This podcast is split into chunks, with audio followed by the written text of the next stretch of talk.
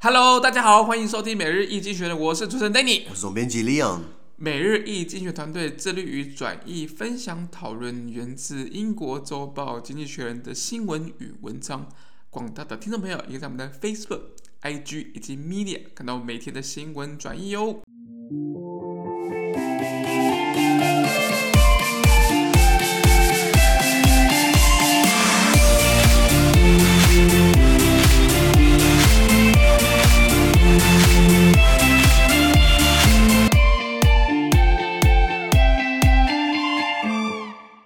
天我们同样是看到从《经济学人》截取出来大事件，我们看到是三月五号星期五的新闻，而这篇新闻呢，同样也会出现在我们每日一经济学的 Facebook、IG 以及 Media 第三百五十八 p 里面哦。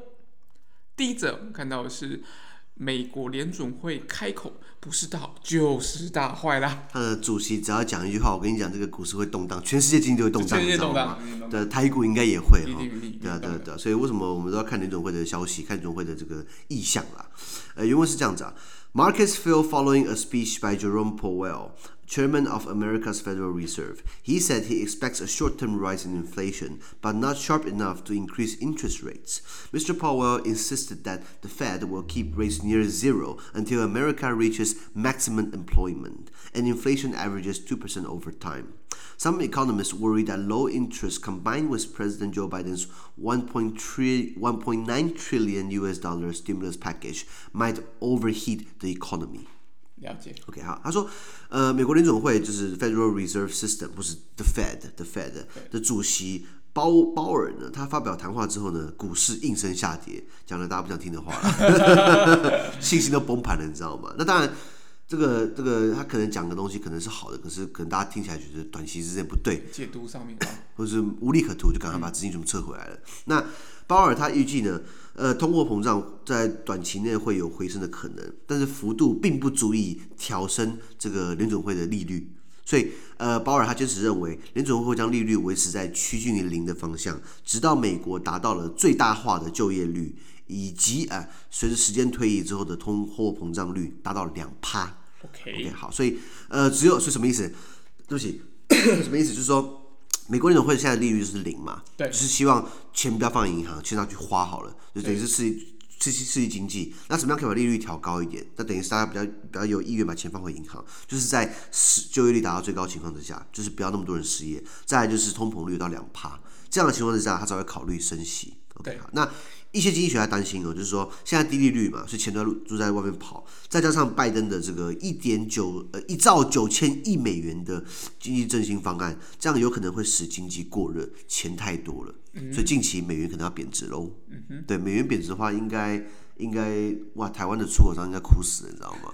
对，因为因为贬值贬值贬值贬值的话，等于是我们的台币升值。对。那结果出我们台币升值的话，等于是不利出口嘛。对。或是对于那些有在买那些美元外汇的啊，或是买那种美元保单的话，应该都亏大，你知道吗？还好我没买，本来本来要买，你知道吗？那时候一比三十，哎，现在现在一比二十二十八，还之前掉二十七嘛。我看有可能会到二十六去哦。对啊对啊对啊，你有买吗？我没有买。要后嘎仔后嘎仔。对，那先讲这个概念，就是呃联准会联准会，当我们听到这个词联准会，美国联会怎样怎样怎样？我们媒体可能报，可是大家对可能没有这个很好的认识。我们大家介绍一下，它是一个美国的中央银行体系，就是各国都有央行嘛，在顾财政主权，它是一个一个体系。那它这个是包含了，比如包包含了一系列的这个系统，包含了这个联邦准备理事会，还有还有一个理事会，然后它还有这个公开市场委员会，对，它还有联邦准备银行，然后它旗下还有三千家三千家银行。以及个别会有三个咨询委员会.就是说为什么搞那么复杂？是因为第一个，美国是联邦制国家，这种东西你很难单一，尤其是各个州它都有自己的财政主权。那大家都要，所以在美国你要缴三种税，一个是一个是联邦税，一个是州政府税，还有一个就是。对不起，没有第三个了。那 两个吧。对对，就两个就，因为因为我记得在瑞典，瑞典有一个税很特别，叫教会税，你知道吗？哦。我说为什么要交给教会？那我说现在没有信仰啊，可是他们的当地人跟我讲说，他们缴这个税呢，是等于是让教会让不是让让教会教堂有个地方可以，就是那些建筑物可以修缮，哦，呃，可以可以可以维持下去，把它当文化古迹在支持。那好像在低收入的话，对不对？你可以选择不缴了。对对对，所以所以每个国家不一样。那美国好像就是联邦税跟这个这个州税，州税。那呃，所以你就就是它这个联邦这个这个 Fed 这个联邦准备呃系统这个体系一共很大。那这个源自于是在一这个一九零七年一百多年前发生了全球第一次金融危机。那在这金融危机之后，对不对？那时候美国也是跌得很惨。那那个背景大家上网查一下，那个故事很长。那结论就是说，那个时候发生性也是一样，有有有这个这这是兑换嘛，有有货币问题，然后有兑换券，有这个呃这个这个银行那个那个那个那个款要付，债要付，呃有款项要支出。可是各个银行的现金储备很低，大概才五趴而已，太太低了。那国家银行也在储备二十五趴。你觉得这样可以吗？那如果如果今天景景气不好，对不对？是大家每个人都要把钱拿拿拿手上来，结果没有钱可以拿了，你知道吗？因为大家大家就是把账开得很高，问题是里面储备金都很低呀、啊。所以在一九一三年的时候，美国就说我们要搞一个联邦的准备系统。所以就是搞出了这个 Fed，就它一百多年历史是这样子，它是根据美国一九一三年的联邦准备法案而创设的，就是为了避免一九零七年的银行危机。理解。OK，好，所以那它这个的 Fed 呢，还有这个呃联总会，还有它的主席，就是类似台湾的那种央行总裁。我们的总裁现在是谁？杨金龙。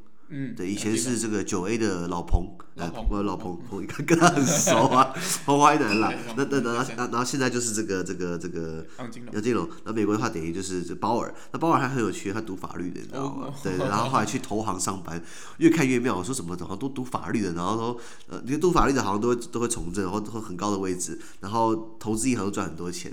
所以，我我们还是去改行换业，你知道吗？你看嘛，这个这个呃，拜登是读法律的，对。奥巴马读法律的，嗯、呃，克林顿读法是吗？克林顿读法律的吗？不确定，不确定。很好，那个、那个、这个、这个马英九读法律的，蔡英文读法律的，对，呃、谢长廷、苏贞昌，呃呃，陈水扁，每个好像都海大法律，你知道吗？好像读法律的未来出路广啊。拜登的副总贺锦丽也读法律的，律还检察官的，对对对。怎么看？我觉得我们应该读法律算了，你知道吗？那他讲一句话，基本上。就就很大的效力，是因为他他这个主他算是主席，那他当然有委员会，可是委员会基本上你说主席一定有他分量嘛。他今天如果喊一句话，我说我们来升息一码就好了，一码是几趴？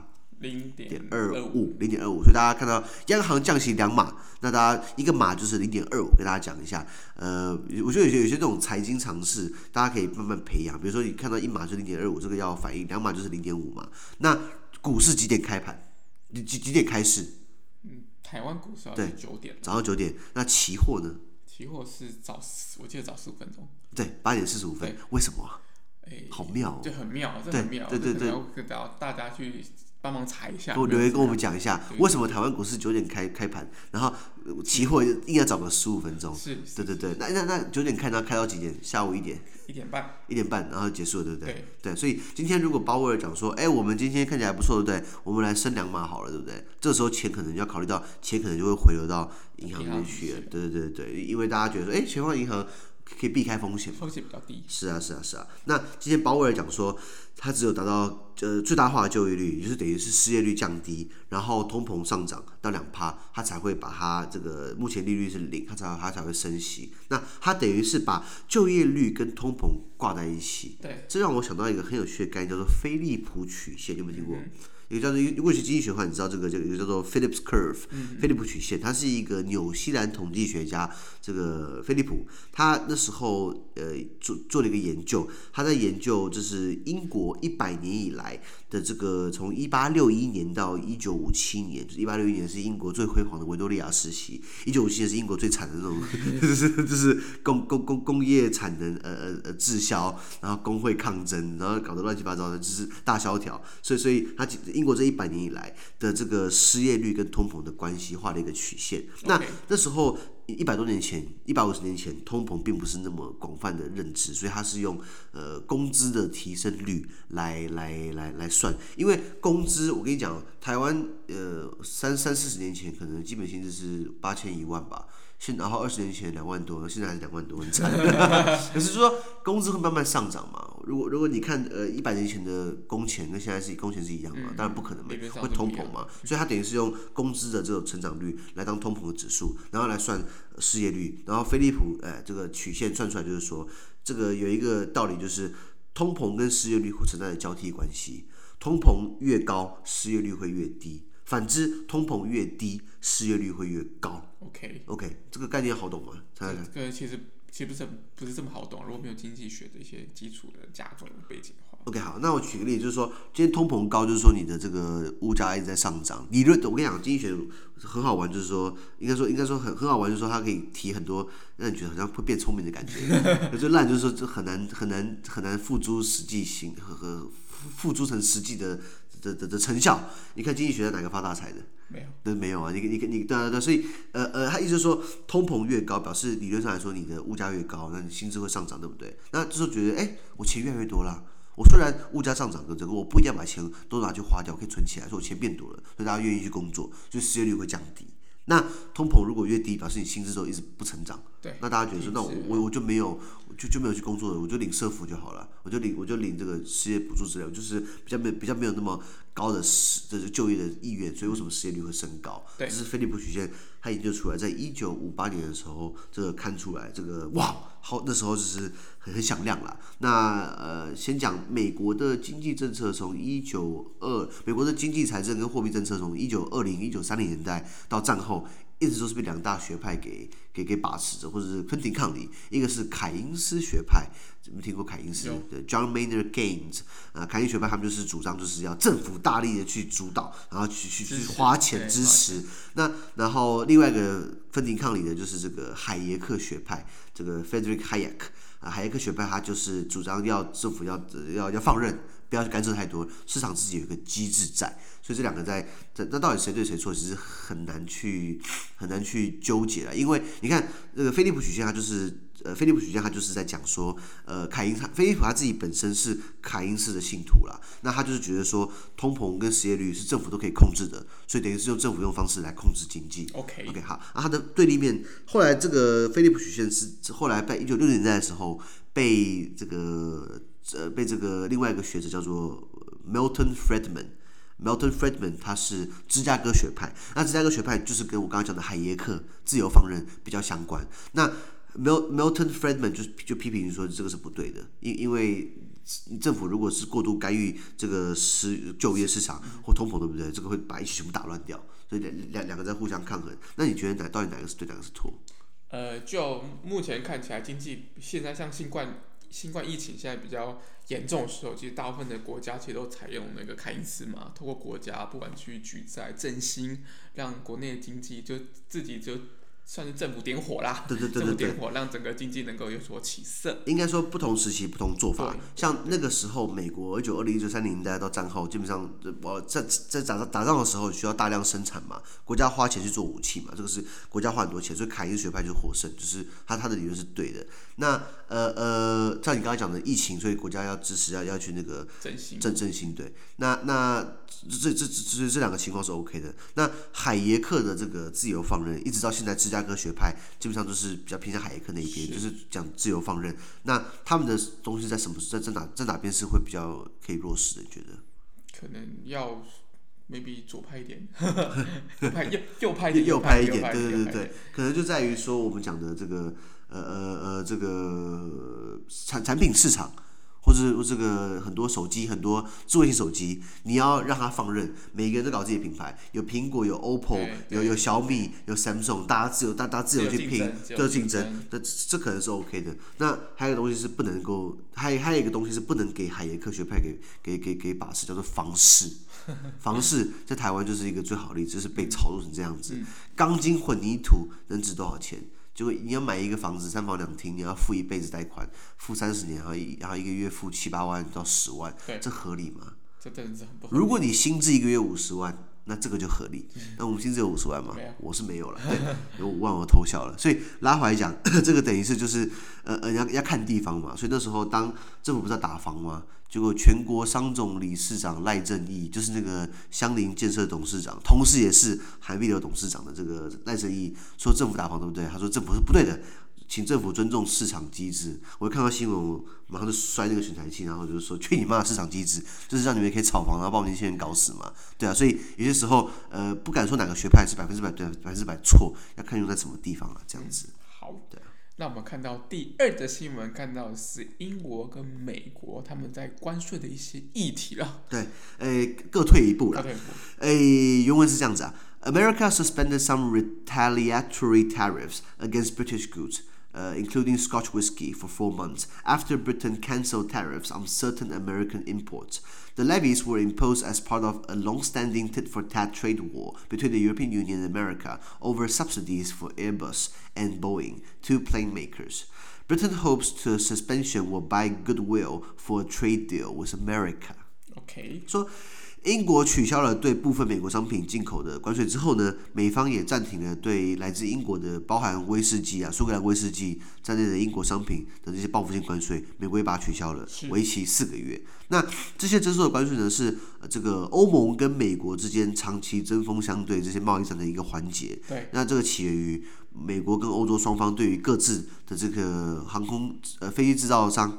呃的这个国家补贴，就是欧洲有空中巴士，美国有波音，各自都是拿到各方的很多补贴，然后然后都说对方是不公平竞争，然后然后然后互相告对方，然后互相就是克对方的那种报复性关税。对，对，那英国就是 毕竟他离开欧盟了嘛，所以他可以决定自己的贸易政策，他就把这些关税全部取消，等于释出善意，希望后来到在在之后的这个英美双方可以就他们要洽谈的贸易协议提出一个好的开端。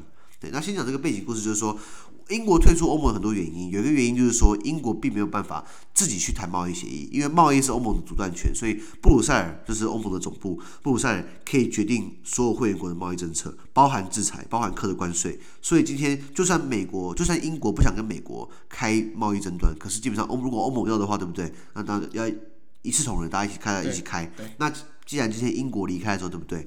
那英国就可以。把美国就是就是英国就可以自己谈自己贸易协议，就不用对美国课关税。那他也这么做了。所以过去因为欧洲跟美国互相的国呃欧洲欧洲跟美国国家补贴各自的这个这个非制造商非制造商这种，然后呃呃，所以大家互相说对方不公平竞争，然后然后克对方这种报复性关税。对。那。呃，美国克了欧盟很多，包含英国的。那反之，英国的包含呃呃呃，对不起，美国克了很多欧盟的关税，那这也包含英国的东西。对。那当然，呃呃，欧盟也克了很多美国的东西。对。OK，那今天既然英国离开之后，哎，那就自己谈啦。那毕竟英国是想要跟美国谈一个好的贸易协议，因为谁不想跟美国谈好的贸易协议啊？美国这么大的市场，这么富有，人口不是最多，可确实是最富有，对不对？你看，连我们想要谈，都都还是要进美猪美牛了，等于我们都要妥协了，何况英国？所以英国今天就刻意把这个关税给取消，希望给释出善意。对对，那你觉得是不是真的会有好的结果？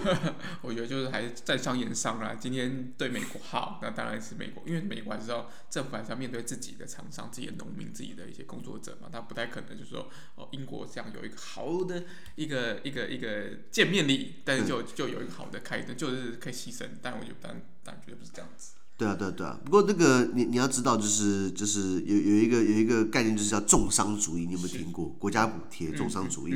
哎、嗯，这个这个字其实越来越少见，叫做 mercantilism。mercantilism，它这个 mercantilism，它最早是在十六、十八世呃十六世纪、十八世纪的时候流行的经济理论、经济政策。它就是说，重商主义它是它建立在一种民族主义的一环，就是国家要透过最大的资源、最大的限度，使国家更加富强，然后。呃呃，使使国国内的工商业更加富足、更加强盛。那那然后是呃，尤尤尤其是在那那个时候，尤其是对于军事用品、军事用途有优先的地位。是。那当然就是你要这赚到钱之后，你才可以去发展你的军武嘛，对不对？对。所以制造业工业很重要。那是国家的后面，那那这东西是可能现在跟军事没有直接的关系，可是有一种概念，就是说，它国家到后面推你，国家在后面支持、鼓励这个这个这个商业的发展。对。所以等于是用这种很很很。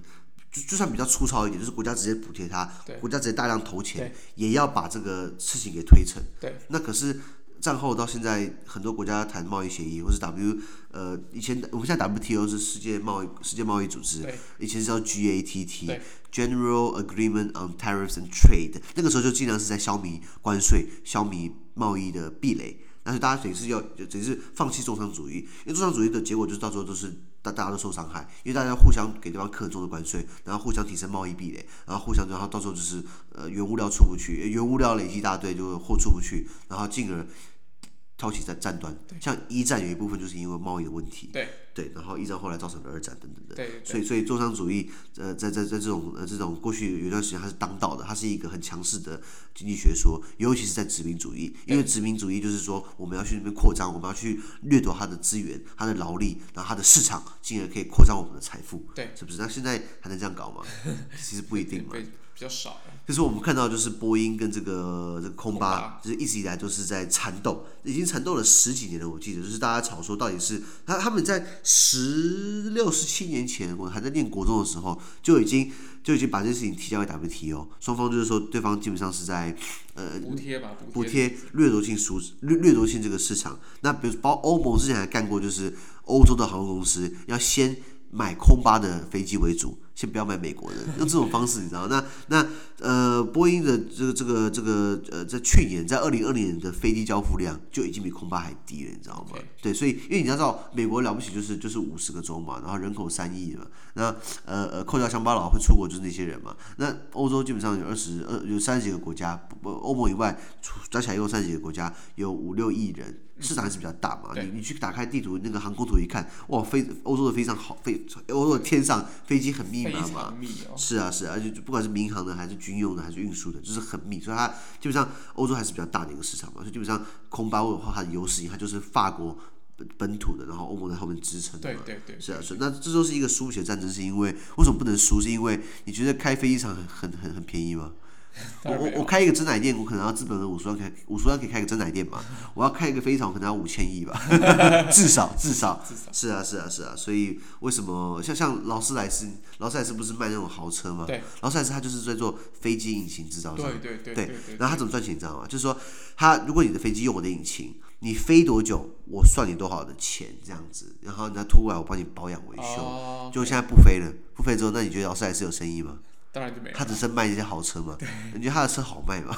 一台车两千五百万，我我不觉得。当然有人还是会买，还是有人会买得起，可是还是比较难嘛。所以劳斯莱斯准备要切割他的飞机引擎制造的部门了，你知道吗？哦，对对对对对对对。对对对，那那那那所以呃那那所以那所以拉回来讲的这个贸易壁垒或是贸易的这个这争端，最有最最最显要的就是克报复性关税嘛。英文叫 retaliatory tariffs。那重点是在二零一九年的时候，呃，这这个争端 WTO 有给出解释哦，就是美美国对欧盟课税。说你给波音很多补贴，然后欧盟去告那个什么那个 WTO，就 WTO 回复，哎，美国是对的，哦，因为因为你欧盟确实补贴空巴，你知道吗？哇，欧盟气死，你知道？可是那你你能够不服从 WTO 吗？是啊，所以所以那时候欧盟被课报复性关税，其实还是 WTO 认证的报复性关税，反正认证就是就是就就是 OK 的，就就是美国这样课你是对的，是 OK 的。还有这一段，你知道？真的是很恼。是啊是啊。对啊，我们希望就是啊，就是疫情赶紧结束了，就是大家才不管是空。巴还是波音才有市场啊，不然大家也都没有飞机飞。呃不过讲到疫情，你看下一个新闻，真的是来，我们直接进第三则新闻。呃，巴西的疫情真的是惨惨惨。这这没有形容词的，这个惨不忍睹，惨不忍睹啊！真的，今天原文好了。Rio de Janeiro, Brazil, uh, Brazil's second largest city, ordered a curfew to avoid a repeat of last year's COVID-19 genocide. The mayor's announcement came after Brazil suffered on Wednesday its worst day of COVID 19 deaths since the pandemic began, with a record 1,910 fatalities. Uh, fatalities. Scientists urged the government to declare a 14 day lockdown, but President Jair Bolsonaro, who has consistently undermined virus containment measures, remains opposed. Okay. 他说，巴西第二大城里约热内卢的市长。下令实施宵禁，然后还要避免重蹈覆辙，重蹈去年新冠病毒大肆传播的覆辙，因为那个时候造成的这个人口大量死亡哦，如同种族灭绝啊，太可怕，很可怕，你知道吗？那那巴西在礼拜三的时候，对不对？遭逢了疫情大流行以来最惨的、最严重的一天，以死亡人数来说，他当天礼拜三的时候，单日的死亡人数来到了一千九百一十个人。我靠，这根本就战争规模了！战争规模，知道那个台湾呃呃，台湾到现在疫情到现在，我们我们没有超过十个吧？没有，就个位数了。我们还是基本上对对。然后我我我们的确诊人数维持在现在几百九百多了，八百多九百多了。对对。就就是我们还是控制在一个可以接受的范围。这个那个先生呃不是陈时中部长也是很认真，还还我们还有前线医疗人员也是很拼。致敬致敬致敬致敬，respect respect。可是你看巴西一天就死了一千九百一十个人，什么概念呢？你刚刚讲的战争规模就 就是战争规模，种族屠杀规模，你知道吗？那所以科学家们一直呼吁政府要宣布十四天的封城措施。OK，那因为现在里约热内卢的市长是说要宵禁，什么意思？白天拍拍照，晚上回家就好了。那病毒会分白天晚上嘛？对啊，对啊，对啊，所以科学家们宣布要回要要宣布要做十四天封城。可是，一向喜欢破坏防疫措施的巴西总统波索纳洛，他仍然反对封城。好闹啊！不是他不是号称这个这个巴西川普吗？然后是什么热带川普吗？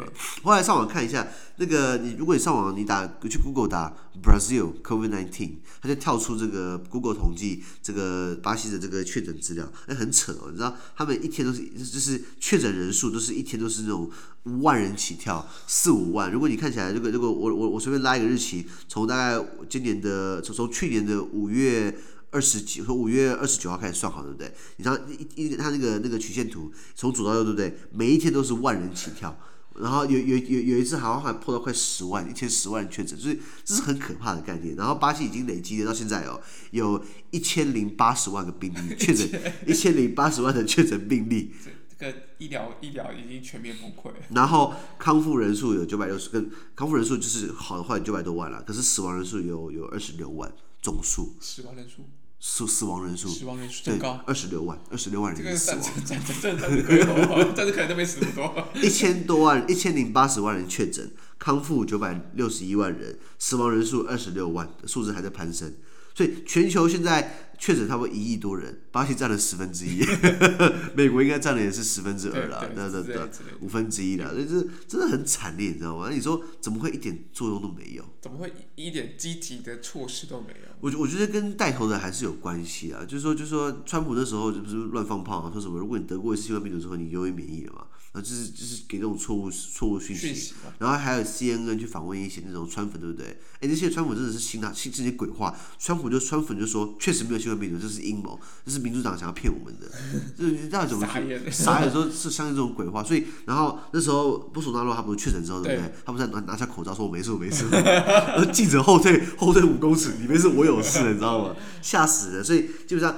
这个这个带头的人还是很重要，如果带头乱搞的话，你现在看就是这样的情况嘛。那波索纳洛他讲过他的故事嘛，他以前是当军人，对，然后他一天到晚就是他是很大炮性格，他谁都要骂，重点是他他还骂自己国家这个退休制度太爽了，因为他以前好像是在在在，哦对对对有有有，对他以前是服服服服，他以前是职业军人，他才三十三岁，陆军上尉，他还当上尉然后退退伍了，然后领退休俸，他能不破产吗？你看你三十三，你活到七十三岁好了，国家养你四十年。当兵才当个十年，就国家养你四十年，这这是好爽，好爽。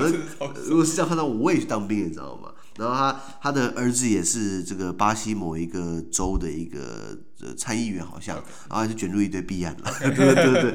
然后波索纳罗之前也是常常做一些很惊人举动，比如说把国家石油公司总裁换掉。然后对，因为那个总裁就是要涨价，当然涨价，因为现在全球都在涨价啊。他说不可以涨价，然后我要涨，好把你换掉，换了一个将军上来，你 让军人来管石油，换一个西瓜上来，换一个西瓜上来，就是说，有时候带头的还还是很重要，所以所以所以他们国家的的医疗人员，其实巴西有很多很顶尖的一些。一一些一些医学家，你知道吗.南非也是，巴西跟南非这两个国家虽然疫情都很惨，可是南非很多很有名的医学家，就是那个时候在在在研究非洲怎么对抗艾滋病毒。那巴西也是很多在对抗传染病的一些医学家，他们很早就知道有问题了，他们很早就警告政府了。可是波索纳罗一直就是。对了，无所谓，就是，然后，然后，然后就说这个，这个，呃，呃，他要吃什么奎宁吗？什么烂招都丢出来，就他竟然没，他竟然没有，没有死，就其他国内死了二十六万人，这种战争规模，你知道吗？对，美国不是也死了五十万人吗？诶，对，好像有一些身亡的一些数字。对对对，美国就是前两天那个那个美那个拜登跟他太太两个一起穿黑衣服默哀嘛，美国到五十万人，然后结果拜登这个拜那个那个川普还说什么拜登是最烂的总统，他一上任就死了五十万人，就是他妈就是就他从开始，怎么怎么怎么不是川普开始吗？什么拜登一上来就死了五十万人，是你前面没有做好之后，现在还这个样子，你知道吗？对啊，对，所以我们还是很庆幸我们今天待在台湾。对，我们说要不还是要就是防疫的一些生活跟一些规范，我们还是要勤洗手、戴口罩。对对对对，是啊，这些非常重要。好，那么今天的每日新闻的 podcast 就到这边，而明天和下周下周有其他新闻呈现给各位。那对于像今天的新闻任何想法或想跟我们讨论的话，都欢迎在评论区留言哦。想跟我跟 Danny 面对面聊天的话，都欢迎参加支持我们的中文精选当读书会以及全运导专班哦。资讯都会提供在每日一经院的 Facebook 粉专，也请大家持续关注我们的 Podcast、Facebook、IG、YouTube 跟 Medium。感谢收听，我们下周见，拜拜。拜拜。